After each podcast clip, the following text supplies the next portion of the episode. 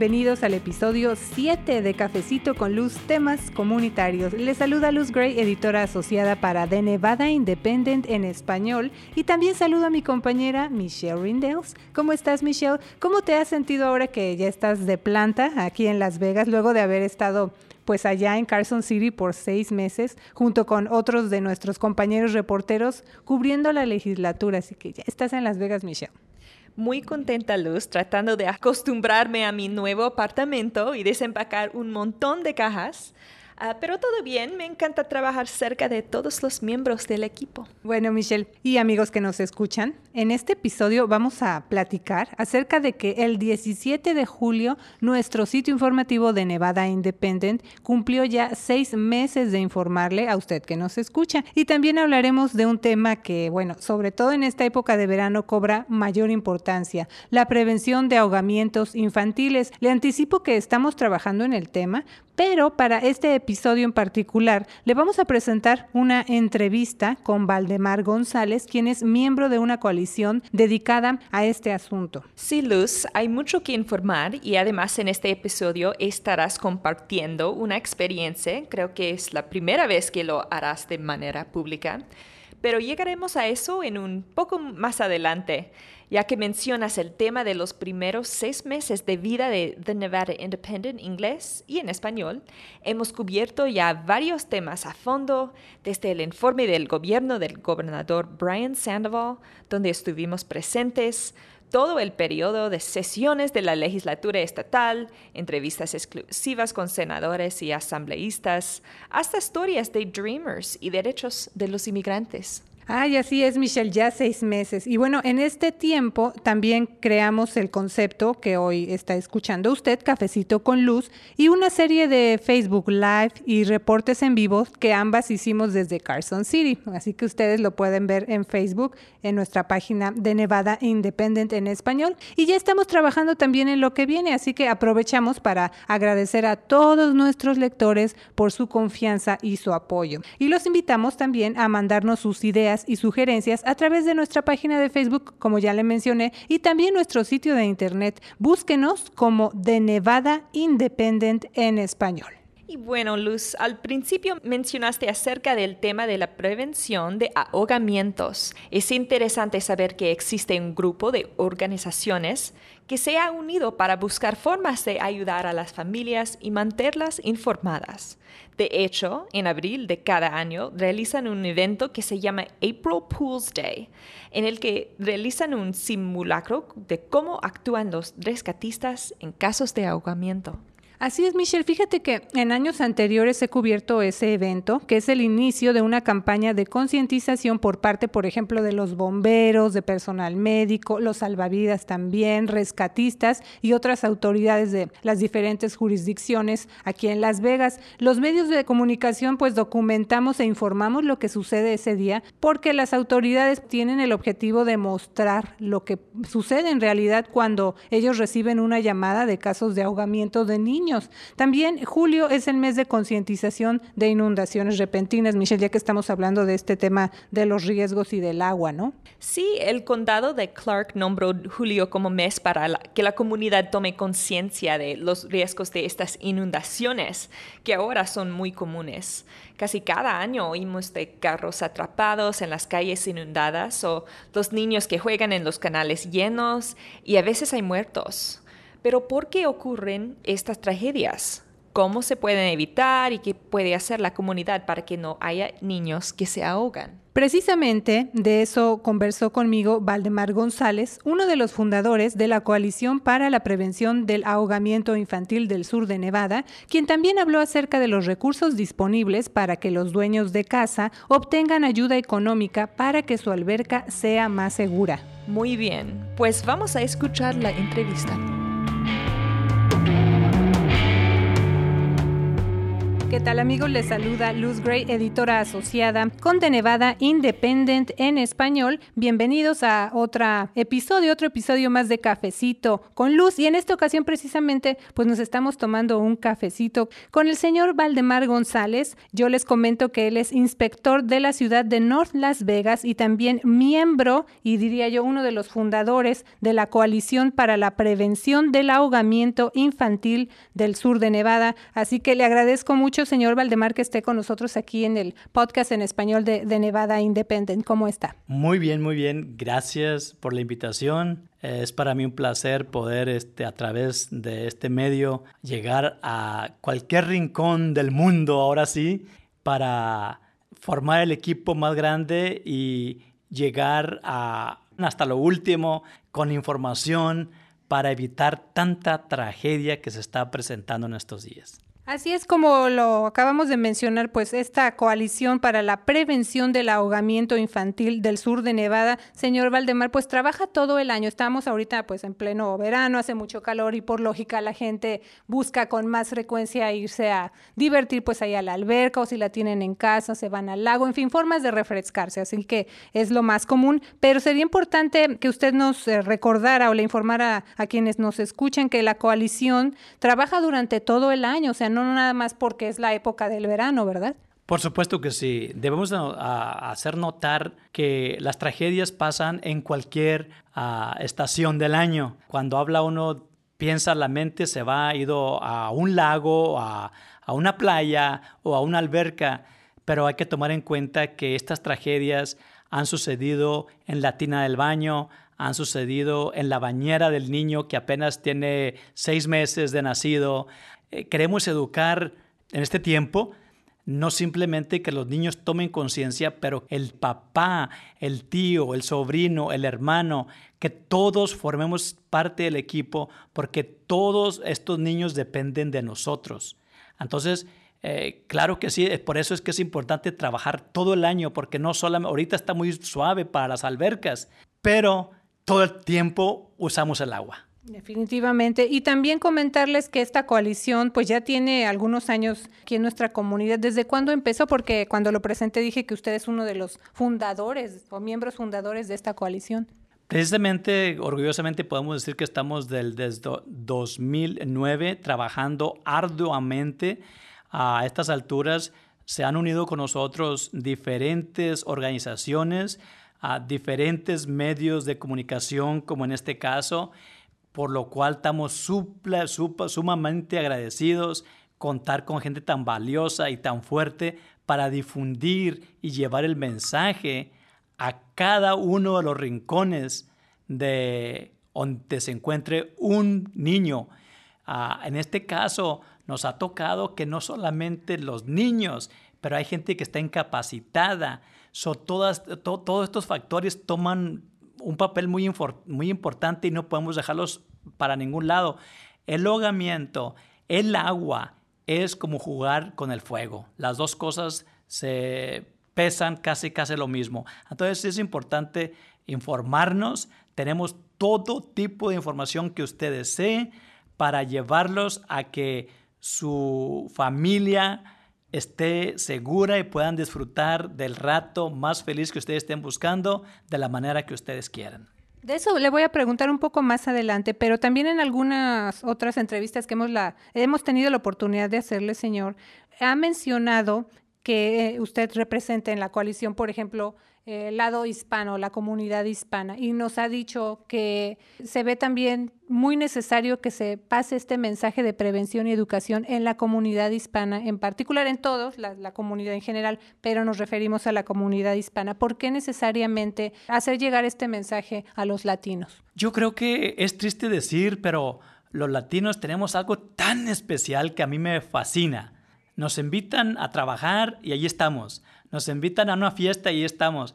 Nos invitan a educación y como que decimos, déjame ver cómo está mi agenda. Pero a estas alturas es tiempo de que nos arremangamos los puños y empezar a dar un, nuevo panorama al resto de nuestras vidas. Cuando vinimos para acá, venimos con un sueño y nuestra meta parece que es simplemente trabajar pero ya vienen nuestros pequeños, es necesario que abramos los ojos y aprendamos a cumplir con los requisitos que se requieren para cumplir con la seguridad de todos los miembros de nuestra familia. Yo creo que uno de los factores es que cada uno de nosotros que venimos a este país, como que el enfoque es trabajar. Entonces eh, dejamos estas cosas para cuando tenga tiempo. Pero ¿para qué trabajamos? Es mi pregunta. Para la felicidad de nuestra familia, para la felicidad de nuestros niños. Entonces es necesario que nos unamos. Nosotros tenemos clases, reuniones y si alguien me está escuchando por ahí, pues y sale con alguna idea de cómo prevenir esto para que le pongamos alto, con mucho orgullo puedo decir que cuando miramos, identificamos que había un problema y el problema más grande que estaba era en la, comunidad latina, en la comunidad hispana. Entonces, eh, gracias a Dios y al esfuerzo que se ha hecho, ahorita hemos eh, podido voltear las cosas. Entonces, nos está haciendo falta usted que nos escucha con sus ideas y su motivación y su motor para seguir el trabajo y darle seguridad a nuestros pequeños. Entonces, por ejemplo, quienes nos escuchan pueden asistir a estas juntas que son públicas para ponerse en contacto con ustedes, proporcionar ideas o también adquirir más información acerca de, este tema, de cómo pueden ayudar y también cómo pueden protegerse a, sí mismos y a su familia, en este caso a los pequeños. ¿Estas juntas se hacen eh, los tercer jueves de cada mes, señor? Así es, en efecto. Tenemos una reunión cada tercer jueves del mes y es en el, edificio de Clark County, el Federal Building que está en Clark County. Ahí nos miramos una vez al mes a la una de la tarde para adquirir todas sus ideas, todo lo que usted tenga bueno para prevenir esta epidemia que se ha soltado a, medida que, va creciendo ah, la comunidad el número de gente en, el sur de Nevada ha crecido inmensamente, son las, necesidades también ah, apremian a que nosotros tengamos que actuar y lo invitamos a usted para que se una. Pero si usted no tiene que esperarse a ese tercer jueves, puede comunicarse con un servidor al 633-1588, 702-633-1588. Yo estoy fuera y dentro de la oficina, pero usted déjeme su mensaje con sus inquietudes y yo lo atenderé a cada uno individual. Ahora hablemos también entonces de los recursos que hay disponibles, en este caso por parte de la coalición para la prevención del ahogamiento infantil del sur de Nevada, para las personas que tengan albercas en sus casas, porque a lo mejor eh, las familias piensan, bueno, yo tengo, no sé, a lo mejor una reja o algo, pero ustedes, en este caso usted como inspector y en cualquiera de las jurisdicciones, van los inspectores y es parte de ese apoyo de la coalición, pero ¿qué otros recursos hay disponibles? Y cómo puede la comunidad tener acceso a esa ayuda? Claro que sí, muy buena pregunta. Tenemos, ah, hay fondos y esos se aplican a cada familia individualmente dependiendo de la necesidad que esa familia tenga y podemos ayudarle, por ejemplo, para que cumpla con los requisitos de una alberca debe tener las barreras o la cerca que debe tener alrededor para protección no solamente de sus niños que usted tiene, pero tal vez los amiguitos que sus niños tienen y que cuando usted se fue a la tienda, invitaron a sus amiguitos o sus amiguitos brincaron el cerco. Bueno, pero si él brincó el cerco, pues ya violó la ley. Pues desgraciadamente si hay una tragedia va a haber una investigación.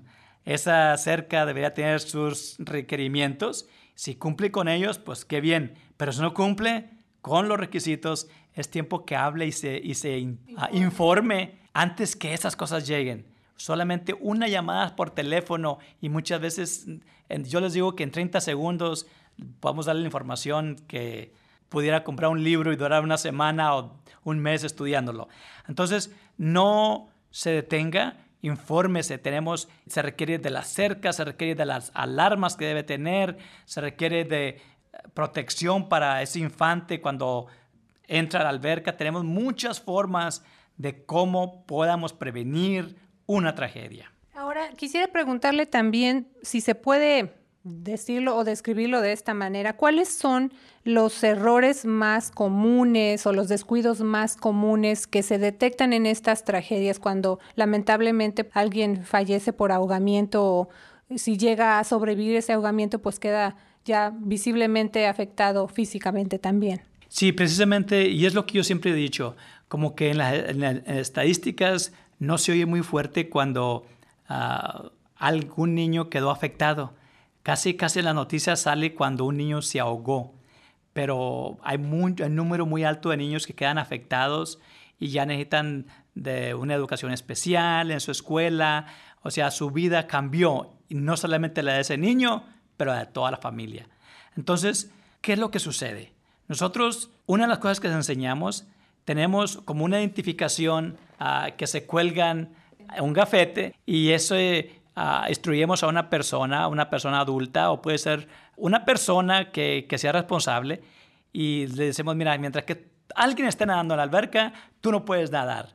Tú vas a estar allí. Ah, pero de repente, wow, tengo que ir al baño, me urge. Ok, esa persona que se lo quite, se quite ese gafete y se lo ponga a otra persona. Eso es, que haya vigilancia, que haya los, los uh, números de teléfonos de emergencia a la mano donde se vean en caso que llegara a suceder algo. Una de las cosas que hemos visto casi, casi siempre cuando hay una fiesta, mientras que están en un cumpleaños o, o una carne asada, qué sé yo, ah, se descuidan los, los adultos mientras que los niños están divirtiéndose, divirtiéndose en la alberca y ellos piensan que por los dos están teniendo un tiempo muy a gusto y claro que sí, pero de repente puede surgir una sorpresa que queda marcada para los días de su vida. Y eso queremos evitarlo. Y también, como usted menciona, aparte del el objetivo más importante de la coalición para la prevención del ahogamiento infantil del sur de Nevada es el trabajo de educación, de informar mejor a la comunidad acerca de este tema, pero también de cosas que a lo mejor uno no se da cuenta y que da por pasa por alto, por ejemplo, asumen que los ahogamientos nada más ocurren en las albercas, pero ustedes en estos años que han dedicado trabajando para la comunidad han visto pues casos donde no nada más es en las albercas esta tragedia, ¿no?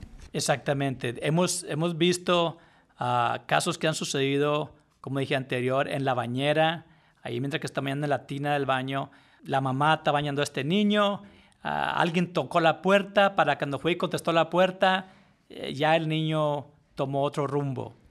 Alguien sonó el teléfono para cuando lo contestó, el niño se da la vuelta, ah, ingiere jabón o qué sé yo, ese niño puede quedar afectado, su cerebro, cosas así. O sea, no es nomás en las albercas. Tenemos casos que han sucedido en las bañeras, han sucedido en el lago. Por eso es que es bueno educarlos y enseñarlos a nadar. Han sucedido eh, hasta en una hielera, mientras que están este, preparándose para ir a un día de campo. Ha sucedido hasta en un septic tank, una fosa séptica. So, no simplemente son las albercas. Una cosa, un comentario que siempre escucho muy frecuente de diferentes familias y es, me dicen, es por eso que yo no quise comprar mi casa con alberca. Y yo rápido les digo, so, tu niño tarde o temprano va a nadar. ¿En dónde va a nadar? En una parte donde usted no lo está viendo. Entonces la educación tiene que tener, esa es prioridad.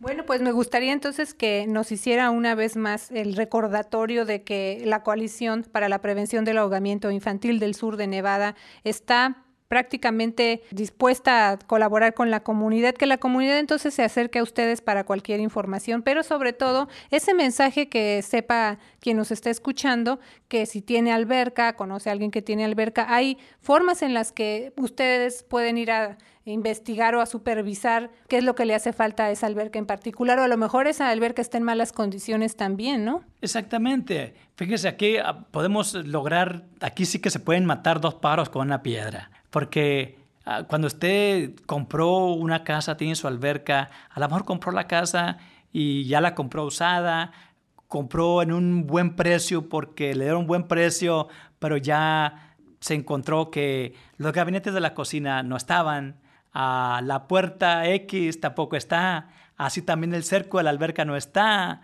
la alberca tal vez estaba sin agua y usted llega y le pone agua, pero esa, esa alberca ya está dañada y, quizá la reparación es muy leve, pero usted no se da cuenta y está perdiendo agua, es dinero que se está yendo de su, de su bolsillo. So, eh, podemos, si usted habla para una inspección, podemos hacer todo que cumpla para la seguridad de su familia y también para asegurar de su, de su bolsillo. Definitivamente, pues le agradezco mucho su tiempo al señor Valdemar González, él es inspector de la ciudad de North Las Vegas y como les mencioné, también es miembro de la Coalición para la Prevención del Ahogamiento Infantil del Sur de Nevada. Muchas gracias, señor. Si quiere agregar algún otro mensaje para quienes nos escuchan aquí en Cafecito con Luz. Simplemente quiero agradecerle a todo el sur de Nevada y a todo el hasta donde vaya esta voz, al último rincón del mundo y quiero invitarlos a que nos unamos y que pues ya cambiemos ese paradigma de que mm, el interés por la educación viene como segundo, segunda opción. Yo creo que esto es muy importante. Yo los invito a que se unan con nosotros para hacer más fuerte la coalición, que traigan sus ideas a la mesa y si son buenas tengan la plena seguridad que las vamos a poner a trabajar.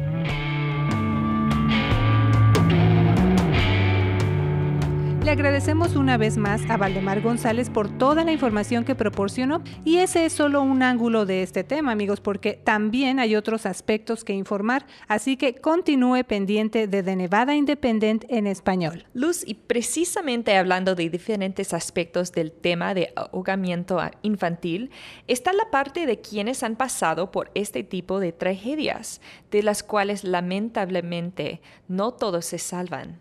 Tú has cubierto este tema desde hace algunos años y has destacado la importancia del mensaje de las autoridades, crear conciencia, entender que esto sucede en segundos.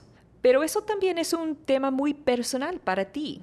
Tú me contaste sobre un recuerdo de tu infancia, una visita a Xochimilco, una atracción turística en la Ciudad de México, que no fue una experiencia agradable. Dime un poquito sobre ese viaje. Pues mira, Michelle, te agradezco mucho que me permitas eh, conversar contigo y compartirlo con quienes nos escuchan, porque efectivamente nunca he hablado de este tema de manera pública y ahorita que lo estoy haciendo así como que mi corazón me empieza a latir un poco más fuerte, porque sí, efectivamente yo tengo recuerdos. Se trata de un viaje que hizo mi familia allá en la Ciudad de México, de donde yo soy originaria, y bueno, hicimos este paseo a Xochimilco. Yo estoy relatando ahorita de lo que me han contado mis familiares y lo poquito que yo me acuerdo. Pues obviamente era un día familiar, todos eh, muy contentos y demás. Y sucedió que los niños, o mis primos, mi familia, quería eh, como por ejemplo, ir al baño o algo así. Entonces, estos barquitos o trajineras, como se llaman, que están eh, muy coloridos porque los adornan con flores, pues empezó a brillar eh, cada una de estas trajineras y yo lo poco que me acuerdo, porque creo que tenía, no sé, como cuatro años o tres, pues quise seguir a mis primos los mayores de edad, ¿verdad? Los que estaban más grandes, más grandes que yo. Entonces la trajinera se puso cerca así como de una lomita y yo corriendo, ¿no? Detrás de, de, mis primos. Y lo que me cuentan, porque obviamente yo no me acuerdo, es que esa loma o ese cerrito, por estar tan cerca del agua, cuando yo pisé se reblandeció por el agua con mi peso y me hundí. Eso fue lo que me cuentan que pasó. Y fue muy rápido. Entonces, dicen ahora mis, familiares cuando me cuentan que las otras personas que iban en los otros barquitos o en las otras trajineras, pues se dieron cuenta porque, o sea, no, nunca se imaginan que, que va a pasar algo así. Entonces les hacían señas, oigan, la niña, les gritaban y ellos, pues, ¿cuál niña, no?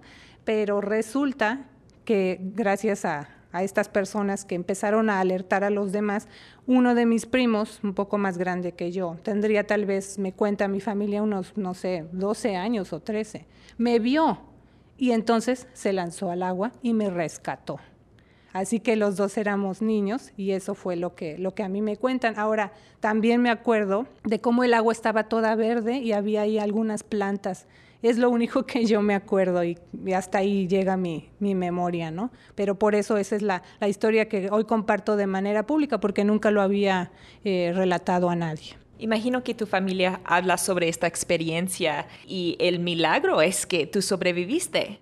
¿De qué se acuerdan ellos? Pues mira, casi no platicamos del tema porque ya pasaron los años, pero algo que ellos me cuentan es efectivamente lo que sucedió después, obviamente todos muy tristes y muy preocupados, eh, pues la gente también decía cómo es posible, pero son accidentes, Michelle, son de verdad cosas que llegan a ocurrir, por eso es que estamos hablando del tema y las autoridades hacen mucho énfasis en eso, o sea, son cosas que ocurren en segundos. Y en el caso que yo estoy comentando, que es mi experiencia personal, cuando ya sucedió todo esto, desde luego me llevaron al doctor y demás, y todo, pues bien, hasta la fecha no tengo ninguna secuela de nada, estoy perfectamente bien de salud, y eso también es algo que se debe señalar, Michelle, porque de acuerdo a los reportes que yo he hecho en todos estos años acerca de ese tema, las autoridades sí hacen mucho hincapié en que las personas o los niños que llegan a sobrevivir ya tienen secuelas para el resto de su vida, o sea, ya no pueden hablar, necesitan asistencia para siempre, porque no se pueden mover por sí solos. Y ese no es mi caso. No sucedió conmigo esto, pero bueno, de ahí la familia... Eh, por sus creencias nos llevaron, creo que lo que me acuerdo, a una iglesia a darle gracias a los santos y al primo, ¿no? Que me salvó y agradecer por tener la vida y que bueno, pues todo quedó nada más en un susto.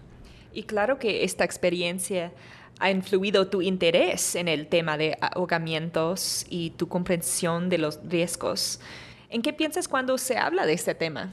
Conforme yo empecé a hacer este, a cubrir estos temas, Michelle, de los ahogamientos, ya que yo llegué a trabajar aquí a Las Vegas, como que yo misma a lo mejor no tenía conciencia de lo que me había pasado. Entonces yo creo que conforme empiezo yo a escribir y a informar esta noticia, me voy dando cuenta, digo, ok, pues me pasó a mí y estoy bien. Entonces dije, si yo puedo contribuir con mi trabajo para que otras personas de la comunidad hispana en este caso, pues escuchen mi historia como lo estoy haciendo hoy, por eso le estoy compartiendo, porque como te digo, es la primera vez que lo hago de manera pública, pues ojalá sirva para que los padres de familia digan, ok, si ya le pasó a alguien y me lo está contando alguien que ya lo vivió, voy a poner más atención, más interés en lo que digan las autoridades para que esto no suceda en, mi familia, por ejemplo, o en la familia de quienes están escuchando. Ese es el propósito de mi trabajo cuando estoy cubriendo esta noticia, Michelle. También ahora sí que extender ese mensaje de las autoridades para que la gente tome conciencia